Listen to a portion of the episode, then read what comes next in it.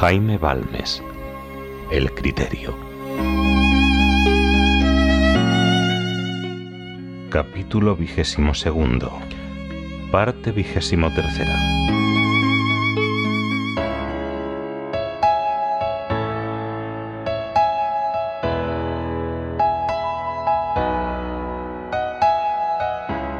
Inconvenientes de la universalidad.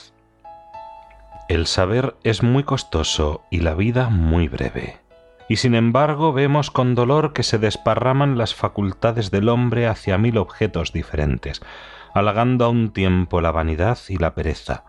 La vanidad porque de esta suerte se adquiere la reputación de sabio, la pereza porque es harto más trabajoso el fijarse sobre una materia y dominarla que el no adquirir cuatro nociones generales sobre todos los ramos se ponderan de continuo las ventajas de la división del trabajo en la industria, y no se advierte que este principio es también aplicable a la ciencia. Son pocos los hombres nacidos con felices disposiciones para todo. Muchos que podrían ser una excelente especialidad dedicándose principal o exclusivamente a un ramo, se inutilizan miserablemente aspirando a la universalidad. Son incalculables los daños que de esto resultan la sociedad y a los individuos, pues que se consumen estérilmente muchas fuerzas que bien aprovechadas y dirigidas habrían podido producir grandes bienes. Vaucanson y Watt hicieron prodigios en la mecánica, y es muy probable que se hubieran distinguido muy poco en las bellas artes y en la poesía. Le Fontaine se inmortalizó con sus fábulas y metido a hombre de negocios hubiera sido de los más torpes. Sabido es que en el trato de la sociedad parecía a veces estar falto de sentido común. No negaré que unos conocimientos presten a otros grande auxilio, ni las ventajas que reporta una ciencia de las luces que les suministran otras, quizá de un orden totalmente distinto, pero repito que esto es para pocos y que la generalidad de los hombres debe dedicarse especialmente a un ramo. Así, en las ciencias como en las artes, lo que conviene es elegir con acierto la profesión, pero una vez escogida, es preciso aplicarse a ella, o principal o exclusivamente la abundancia de libros, de periódicos, de manuales, de enciclopedias convida a estudiar un poco de todo. Esta abundancia indica el gran caudal de conocimientos atesorados con el curso de los siglos y de lo que disfruta la edad presente, pero en cambio acarrea un mal muy grave, y es que se hace perder a muchos en intensidad lo que adquieren en extensión, y a no pocos les proporciona aparentar que saben de todo cuando en realidad no saben nada. Si la España ha de progresar de una manera real y positiva, es preciso que se acuda a remediar este abuso, que se encajonen, por decirlo así, los ingenios en sus respectivas carreras y que sin impedir la universalidad de conocimientos en los que de tanto sean capaces, se cuide que no falte en algunos la profundidad y en todos la suficiencia.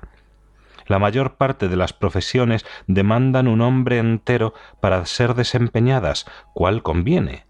Si se olvida esta verdad, las fuerzas intelectuales se consumen lastimosamente, sin producir resultado. Como en una máquina mal construida, se pierde gran parte del impulso por falta de buenos conductos que le dirijan y apliquen a quien reflexione sobre el movimiento intelectual de nuestra patria en la época presente, se le ofrece de bulto la causa de esa esterilidad que nos aflige, a pesar de una actividad siempre creciente. Las fuerzas se disipan, se pierden porque no hay dirección.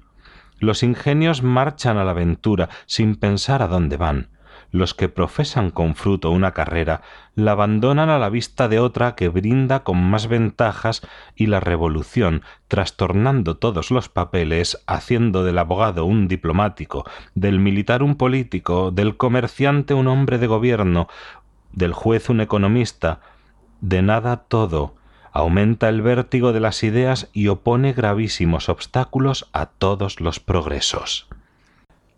Fuerza de la voluntad. El hombre retiene siempre un gran caudal de fuerzas sin emplear, y el secreto de hacer mucho es acertar a explotarse a sí mismo. Para convencerse de esta verdad basta considerar cuánto se multiplican las fuerzas del hombre que se hallan aprieto. Su entendimiento es más capaz y penetrante, su corazón más osado y emprendedor, su cuerpo más vigoroso. ¿Y esto por qué? ¿Se crean acaso nuevas fuerzas? No, ciertamente. Sólo se despiertan, se ponen en acción, se aplican a un objeto determinado. ¿Y cómo se logra esto? El aprieto aguijonea la voluntad y ésta despliega, por decirlo así, toda la plenitud de su poder quiere el fin con intensidad y viveza, manda con energía a todas las facultades que trabajen por encontrar los medios a propósito y por emplearlos una vez encontrados, y el hombre se asombra de sentirse otro, de ser capaz de llevar a cabo lo que en circunstancias ordinarias le parecería del todo imposible. Lo que sucede en extremos apurados debe enseñarnos el modo de aprovechar y multiplicar nuestras fuerzas en el curso de los negocios comunes. Regularmente, para lograr un fin, lo que se necesita es voluntad, voluntad decidida, resuelta, firme, que marche a su objeto sin arredrarse por obstáculos ni fatigas. Las más de las veces no tenemos verdadera voluntad sino veleidad, Quisiéramos, mas no queremos. Quisiéramos, si no fuese preciso salir de nuestra habitual pereza, arrostrar tal trabajo, superar tales obstáculos, pero no queremos alcanzar el fin a tanta costa. Empleamos con flojedad nuestras facultades y desfallecemos a la mitad del camino.